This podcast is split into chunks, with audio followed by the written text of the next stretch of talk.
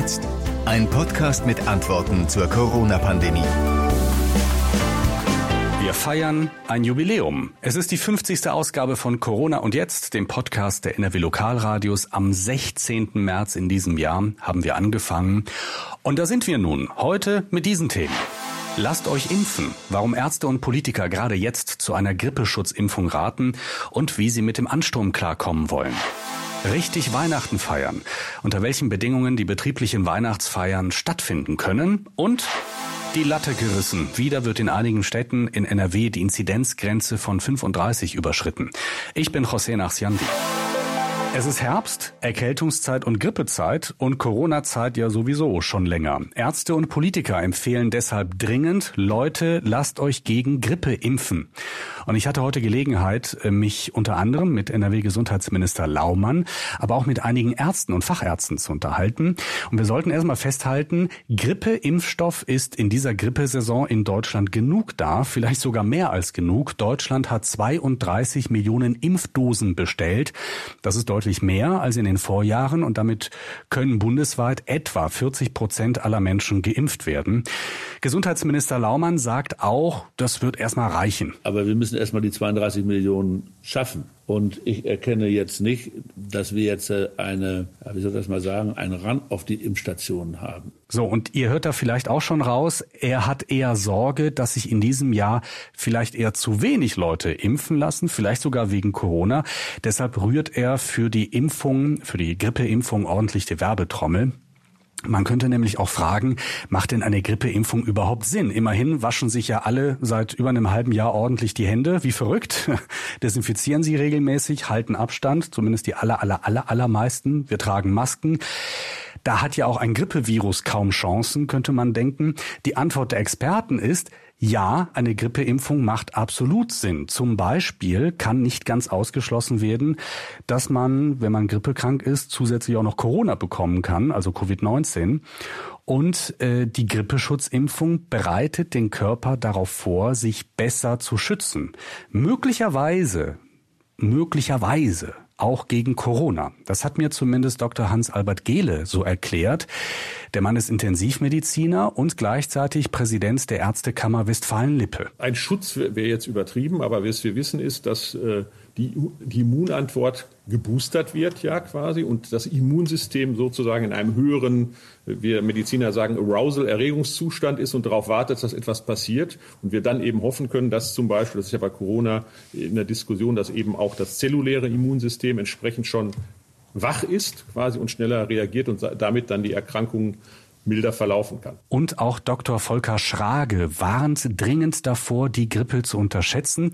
Herr Schrage ist niedergelassener Arzt, er ist Hausarzt und stellvertretender Vorstandsvorsitzender der Kassenärztlichen Vereinigung Westfalen-Lippe. Wer denn meint, dass die Influenza trivial ist, der möge sich bitte mal zwei, drei Jahre zurückerinnern, als wir diesen Riesenwust hatten an Influenza-Erkrankten und auch an Versterbenden. Das waren irgendwo, wird immer zwischen 20 und 25.000 gerechnet. Das war wirklich viel innerhalb von ein paar Monaten. Da kommt Corona noch nicht dran, Gott sei Dank. Die Influenza alleine kann tödlich sein. Ich habe das oft genug erlebt in der Praxis und es ist herzzerreißend, jemand erzählen zu müssen, dass sein, sein Angehöriger verstorben ist an einem Virus, gegen den man hätte impfen können. Dann ist noch die Frage, für wen macht eine Grippeimpfung Sinn? Sinn macht es für alle, die zur sogenannten Risikogruppe gehören. Also, grundsätzlich sollten sich alle ab 60 impfen lassen. Alle Schwangeren ab der 14. Schwangerschaftswoche alle, die irgendwie chronisch krank sind, die Herz- oder Kreislaufkrankheiten haben, äh, Bewohner in Alters- und Pflegeheimen, äh, aber auch Pflegepersonal und Ärzte, alle, die viel Publikumsverkehr haben, von der Schaffnerin über die Lehrerin, Erzieherin bis hin zur Kassiererin, äh, jeder, der irgendwie in einem Geschäft arbeitet, viel Publikumsverkehr hat, wie gesagt, wer also viel Kontakt hat zu vielen verschiedenen Personen. Ich habe euch einen Link zur Grippeimpfung in die Show Notes äh, gepackt. Dort findet ihr alle wichtigen Infos. Und da wir gerade beim Thema Impfungen waren, habe ich für euch auch nachgeguckt, was es Neues gibt bei der Frage, wann gibt's endlich einen Corona-Impfstoff? Und es gibt in Deutschland keine seriösere Stelle um, um Auskunft zu bitten als das Paul-Ehrlich-Institut. Das ist in Deutschland nämlich zuständig für die Zulassung von Impfstoffen und das Paul-Ehrlich-Institut geht davon aus, dass in diesem Jahr noch keine Impfstoffe gegen das Coronavirus in Europa zugelassen werden. Der Leiter des Instituts, Professor Klaus Zichotek, sagt im ZDF, man gehe ganz klar davon aus, dass die Impfstoffe eher zu Beginn des nächsten Jahres, also erst im nächsten Jahr, eine Zulassung erhalten werden.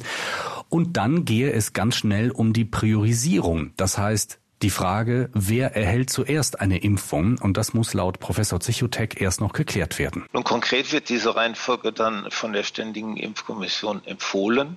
Aber natürlich muss das politisch dann entschieden werden. Da werden auch die entsprechenden Länder ein Wort mitzureden haben. Erfreulich ist, dass hier viele klinische Prüfungen stattfinden in Ländern, in denen die Infektionsraten hoch genug sind, um auch zu statistisch signifikanten Aussagen über die Impfstoffwirksamkeit zu kommen. Das ist sehr wichtig. Das sind klinische Prüfungen mit mehreren Zehntausend Probanden. Und wir können erwarten, dass wenn Impfstoffprodukte zugelassen werden, das zunächst für Erwachsene sein wird, dass aber auch ältere Personen über 60 Jahren zum Zuge kommen könnten und dass auch getestet wird an Personen mit gewissen Grundleiden. An einem möglichen Impfstoff gegen das Coronavirus wird weltweit geforscht und gearbeitet. 41 Mittel befinden sich aktuell in klinischen Studien. Mir ist da was aufgefallen. In den vergangenen Wochen haben alle von privaten Partys gesprochen, von Hochzeits- und Geburtstagsfeiern, die zum Teil so eskaliert sind, dass sie äh, zum Spreading-Event wurden. Es wurde viel darüber gesprochen, dass Feiern mit mehr als 50 Teilnehmern angemeldet werden müssen, dass die Teilnehmerzahl reduziert werden muss, wenn die Infektionszahlen weiter steigen und so weiter. Aber spätestens jetzt, in diesen Tagen, machen sich viele Chefinnen und Chefs Gedanken über die Frage, wie machen wir dieses Jahr eigentlich unsere Weihnachtsfeier? Geht das überhaupt? Und wenn ja, wie? Deshalb sprechen wir jetzt mit jemandem, der sich damit auskennt, nämlich mit Rechtsanwalt Arndt Kempkens. Hallo, Herr Kempkens. Hallo, guten Tag. Ja, wie ist denn die Sachlage? Dürfen Weihnachtsfeiern, betriebliche Weihnachtsfeiern äh, stattfinden in diesem Jahr? Was gibt denn die, die Verordnungs- und Gesetzeslage her? Also im Grunde genommen äh, sind die betrieblichen Feiern genauso einzuschätzen wie die privaten Feiern im öffentlichen Raum. Und ähm, da muss man also dann auch, ähm, naja, ein bisschen äh, Acht natürlich geben. Und es gibt diese Obergrenze beispielsweise von 150. Grundsätzlich sind die betrieblichen ja, Feiern und Feste und Zusammenkünfte ein bisschen privilegiert. Aha, also zum Privilegierten kommen wir gleich. Erstmal zu, zu der Gleichstellung mit privaten Feiern. Das heißt, wenn sie im öffentlichen Raum, das heißt im Restaurant oder in einer Kneipe oder so stattfinden, also in Räumen, die öffentlich anmietbar sind, gelten exakt dieselben Regeln. So könnte man das sagen. Ja, also wir haben okay. ja ähm, bei den ähm, bei den privaten Feiern im privaten Bereich, da haben wir im Moment ja in Nordrhein-Westfalen zumindest keine Einmischung. Da kann man also quasi ja machen, was man will. Man soll es natürlich nicht, aber es äh, gibt dort also keine besonderen Vorschriften, was die Feiern anbelangt. Es wird auch nicht kontrolliert, äh, so äh, sagt das Ministerium auch. Und ähm, im öffentlichen Raum ist es natürlich etwas anders. Da müssen erstmal äh, die ähm, die Zahlen äh, betrachtet werden, also wie viel kommen, wie viel dürfen kommen und dann muss der Wirt natürlich äh, vor Ort die jeweiligen Hygieneschutzmaßnahmen für seine ja, Location einhalten. Hm, okay. Jetzt sagten Sie eben, betriebliche Weihnachtsfeiern sind ein Stück weit privilegiert. Inwiefern? Naja, es gibt die Corona-Schutzverordnung, die neue, die äh, gültig ist seit dem 1.10. Und die sieht ähm, ja wieder eine ganze Menge an Einschränkungen vor. Das sind die Abstandsregelungen und dergleichen. Und das ist natürlich im Betrieb, im Berufsleben ist das ja kaum einzuhalten, weil beispielsweise bei mir im Büro, ich muss jemandem die Akte geben, äh, eine Akte, ich habe etwas abdiktiert und übergebe die. Und ähm, dann ist es natürlich so, dass man sich da etwas näher kommt, als mhm. man das eigentlich will. Aber es lässt sich nicht verhindern. Und das Gleiche gilt eben auch für die Feste. Dann wird eben gesagt, gesagt, bei so betrieblichen äh, Versammlungen und betrieblichen Veranstaltungen, da gelten also nicht diese scharfen Regelungen, sondern man sagt einfach, das sind Ausnahmen, die im Betrieb gar nicht anders möglich sind. Ah ja, ich glaube, Sie beziehen sich da auf Paragraph 4, glaube ich, das ist die Berufs- und Dienstausübung und Arbeitgeberverantwortung. Exakt. Und Paragraph ja. 4 sagt ja der Corona-Schutzverordnung, der neuen sagt ja, ihr äh, dürft das im Betrieb, müsst ihr vorsichtig sein, aber es gelten nicht so diese ganz strikten Regelungen. Genau, ich zitiere das mal, weil wir ja auch uns ein bisschen ausführlicher unterhalten können. Versammlungen, Zusammenkünfte und Veranstaltungen aus beruflichen, gewerblichen und dienstlichen Gründen sind innerhalb und außerhalb von Unternehmen, Betrieben und Behörden zulässig, soweit sie aus sozialkommunikativen Anlässen erfolgen, zum Beispiel auswärtige Teamtreffen, Betriebsausflüge, Betriebsfeiern und so weiter, jedoch nur im Rahmen der für den jeweiligen Veranstaltungsort nach dieser Verordnung geltenden Vorgaben sowie innerhalb der Betriebs- und Diensträume unter entsprechender Anwendung von Paragraph 14. Das können wir uns gleich gerne angucken. Aber im Grunde genommen heißt es, äh, Betriebsfeiern sind überhaupt kein Problem, sind erlaubt. Äh, so könnte man vielleicht sagen. Allerdings haben wir noch so diesen kleinen Einschub, nämlich genau unter entsprechender Anwendung des Paragraphen 14. Und ja. da werden sozusagen, ähm, es geht hinterher noch ein bisschen weiter, äh, Paragraph 13 Absatz 5 wird noch erwähnt. Und da werden sozusagen diese Zahlenbegrenzung so von hinten sozusagen wieder eingeführt. Ah ja, okay. Gut. Das heißt, ein Arbeitgeber mit, sagen, ein Betrieb mit, sagen wir mal, 30 Mitarbeitern, der gerne auch in diesem Jahr eine schöne Weihnachtsfeier haben möchte. Der kann sich quasi aussuchen, mache ich das im privaten, privaten, privaten Bereich, also quasi in den Räumlichkeiten des Betriebs. Da gibt's gar keine Regeln, die eingehalten werden müssten. Sehe ich das richtig? Äh, nicht ganz, nicht, nicht ganz. ganz. Also wir sind, wir sind, äh, vielleicht könnte man so ähm, rechtlich sagen, wir sind in so einer Twitter-Situation, also in so einem, in so einem äh, Zwischending eigentlich. Wir haben also ja diesen privaten, privaten Bereich, da kann ich machen, was ich will, soll es zwar nicht, darf es aber. So, und dann haben wir den öffentlichen Bereich, starke Restriktionen, und dann haben wir eben diesen betrieblichen Bereich. Äh, da wird gesagt, ja, du darfst dich zwar treffen, aber du musst trotzdem diese Obergrenzen einhalten. Das brauche ich im privaten, privaten Bereich ja nicht. Okay, gut. Herr Kempkens, ich glaube, äh, wir sind ein bisschen besser gerüstet für die Frage äh, Weihnachtsfeier, ja, nein, vielleicht und warum nicht. Ja, ich hoffe, man kann im Grunde genommen sagen, feiern Sie, aber feiern Sie mit Abstand und feiern Sie vorsichtig. Das gilt für den privaten Bereich, das gilt auch für den betrieblichen Bereich. Okay. Und es gibt einen Satz, den Sie jetzt gerade auch bemüht haben oder einen Gedanken, den habe ich ganz am Anfang der Pandemie von Ihnen gelernt und der lautet, wir dürfen mehr, als wir sollten. Exakt, exakt. Und das gilt leider noch nach wie vor, denn es geht ja immer um, um Regeln und es geht um, um, um ähm, Risikoabwägung und es geht um ja, um Überlegungen mit dem Urlaub, mit der nächsten Feier, was mache ich da? Im Grunde genommen muss man sagen, bitte dieses Jahr gar nichts mehr. Dass das natürlich total sozial schädlich ist und dass es auch schädlich für die Gastronomiebetriebe ist, das ist mir vollkommen klar. Aber es geht ja um die Eindämmung einer Pandemie. Und da muss man sagen, eher nicht, eher nichts machen. Und wenn, gibt es eben diese Vorschriften. Aber das sind im Grunde genommen alles Ausnahmevorschriften. Wenn es unbedingt sein muss, dann bitte unter Beachtung dieser Vorschriften. Arndt Kempkens, Rechtsanwalt aus Gelsenkirchen. Dankeschön. Total gerne. Also nochmal ganz kurz und knapp. Es gelten immer die Regeln des Ortes, an dem man die Weihnachtsfeier ausrichtet. So, wir machen jetzt wieder einen kleinen Rundflug über unser Bundesland Nordrhein-Westfalen, denn wieder muss in einigen Städten in NRW die Corona-Bremse gezogen werden. In Solingen, in Essen, in Wuppertal, in Aachen zum Beispiel. Dort liegt die Inzidenz, also die Zahl der Neuinfektionen auf 100.000 Einwohner bei über 35. Auch Alsdorf äh, in der Städteregion Aachen, Köln, Leverkusen und Duisburg liegen oberhalb dieser Grenze. Es gibt aber auch gute Nachrichten heute. Äh, die kommen aus Gelsenkirchen und Dortmund. Dort ist der Wert Wert unter die Marke von 35 gerutscht. In Hamm bleibt der Wert dagegen weiter sehr hoch. Die Wocheninzidenz liegt bei 96,6 und in Remscheid ist der Wert weiter gestiegen von gut 58 auf über 61. Das sind sehr, sehr viele Zahlen. Wir wollen uns das mal in der Praxis angucken. Ich bin jetzt verbunden mit meinem Kollegen Christian Banja von Radio Essen. Hallo Christian. Hallo, guten Tag. Wir blicken nach Essen, einmal weil ihr wirklich mittendrin im, im Ruhrgebiet liegt äh, und weil ihr in Essen deutlich die Marke von 35 Neuinfektionen auf 100.000 in den letzten sieben Tagen überschritten habt. Wo liegt ihr genau gerade? Wir liegen jetzt ganz genau bei 39,4 im Moment. Hm. Wie erklärt man sich das? Also gibt es da eine Ursache, die man klar benennen kann? Die gibt es tatsächlich bei uns in Essen nicht. Also in anderen Städten ist es ja so gewesen, dass zum Beispiel große Hochzeiten da der Auslöser waren. Das kann man in Essen tatsächlich nicht feststellen. Es sind wohl viele, viele kleinere und mittelgroße private Feiern gewesen in der Familie, unter Freunden. Das verteilt sich auch quer über alle Essener Stadtteile. Also man kann wirklich nicht so ganz genau sagen, wo es herkommt. Okay. Wie reagiert denn die Stadt darauf? Also welche, welche Einschränkungen wurden denn ein, angeordnet? Ja, es hat am Montag eine Sondersitzung gegeben, der Stadtspitze. Also gestern, mit, ne, wir müssen äh, das zeitlich ein bisschen einordnen, weil also Montag ist genau. gestern, genau, gestern, ja.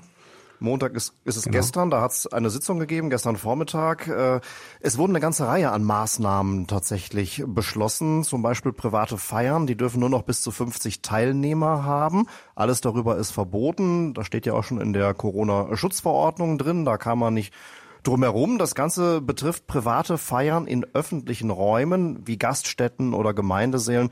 Also alles, was man für eine größere Party im Regelfall so anmieten kann. Und wenn mehr als 25 Personen zusammenkommen, dann muss die Feier außerdem ein paar Tage vorher schon beim Ordnungsamt der Stadt Essen angemeldet werden. Man braucht eine Kontaktliste, wo genau drin steht, wer ist da gewesen von wann bis wann. Und das Ordnungsamt will auf jeden Fall auch eine Person gemeldet bekommen haben, die die Verantwortung trägt. Das Ganze soll ab Montag gelten, erstmal für drei Wochen. Aber wie ich äh, gerade ja auch schon sagte, bei genau solchen mittelgroßen oder, oder kleineren Partys in Essen hat es auch die meisten Neuinfizierten mhm. gegeben. Mhm. Ja, also ihr dürft jetzt nur Partys machen mit maximal 50 Leuten. Jetzt ist Essen ja wirklich mittendrin im Ruhrgebiet, hat unzählige Nachbarstädte, äh, Mülheim, äh, Oberhausen, äh, Hattingen, glaube ich, Gelsenkirchen auch. Ja, ne? Grenzt die an Gelsenkirchen? Ja. ja, ne? So, das heißt, es gibt unzählige Städte drumherum, wo man eine dickere Party machen könnte. Da sage ich doch, äh, ich feiere meine Hochzeit doch nicht in Essen, sondern in Bottrop, meinetwegen. Oder in Duisburg. Das kann möglicherweise passieren. Mhm. Das ist sicherlich das Problem, was wir hier bei uns im Ruhrgebiet haben. Die Städte, die schauen schon sehr genau auf die anderen, was da jeweils passiert. Aber mhm. klar, es gibt da Ausweichmöglichkeiten. Das ist im Ruhrgebiet ganz klar Realität. Mhm. Interessant finde ich, dass wenige Stunden nachdem Essen jetzt übers Wochenende die Inzidenzgrenze von 35 überschritten hat, äh, die Stadt auch gestern am Montag verkündet hat, die Weihnachtsmärkte bei uns finden ganz normal statt. Wie passt denn das zusammen? Ja, das passt durchaus zusammen. Die finden auch tatsächlich nicht ganz normal ah, statt. Okay. Also der Essener Weihnachtsmarkt in der Innenstadt, der wird tatsächlich da sein, auch die äh, volle Zeit wie geplant. Es gibt aber schon ein umfangreiches Konzept, was die Essener Stadtmarketing gemeinsam mit den Fachleuten da entwickelt hat.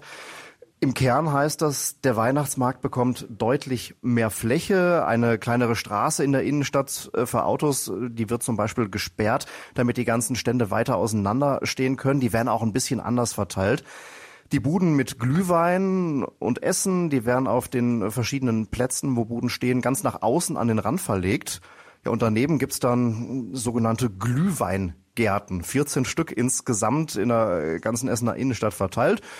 Das ist im Prinzip wie so ein Biergarten, wo man dann aber eben nicht im Sommer das Bier trinkt, sondern in der Vorweihnachtszeit den Glühwein. Das soll so hübsch eingezäunt werden mit einem Jägerzaun drumrum. Da können die Besucher dann essen und trinken, eben auch nur da und die müssen sich auch wie in einem Restaurant registrieren mit ihrem Namen. Wie nehmen die Essener denn die aktuelle Situation? Also wie gehen die damit um? Was, was, was sagen die? Was hört ihr? Mhm. Also die meisten gehen damit schon, ich würde sagen, verantwortungsbewusst um, aber jetzt auch auf gar keinen Fall panisch. Wir haben das ja jetzt schon über viele Wochen erlebt, dass auch gerade im Umkreis bei uns im Ruhrgebiet in Nachbarstädten die Zahlen steigen, auch wieder sinken. Mhm man beobachtet das schon ganz genau. Wir kriegen auch äh, von den Hörern mit, dass sie sich teilweise schon Sorgen machen. Es gibt aktuell auch zum Beispiel eine große Diskussion, geht man zum Weihnachtsmarkt hin oder lässt man es lieber bleiben? Aber im Großen und Ganzen hat sich die Lage da nicht groß verändert. Okay, ich drücke euch die Daumen. Christian Banja von Radio Essen. Dankeschön. Grüße nach Essen. Gerne, vielen Dank. Und das war's für heute. Alle Links aus dieser Podcast-Ausgabe findet ihr in den Show Notes. Und wir hören uns, das ist zumindest der Plan, nächste Woche wieder. Ich bin José Nachsiandi.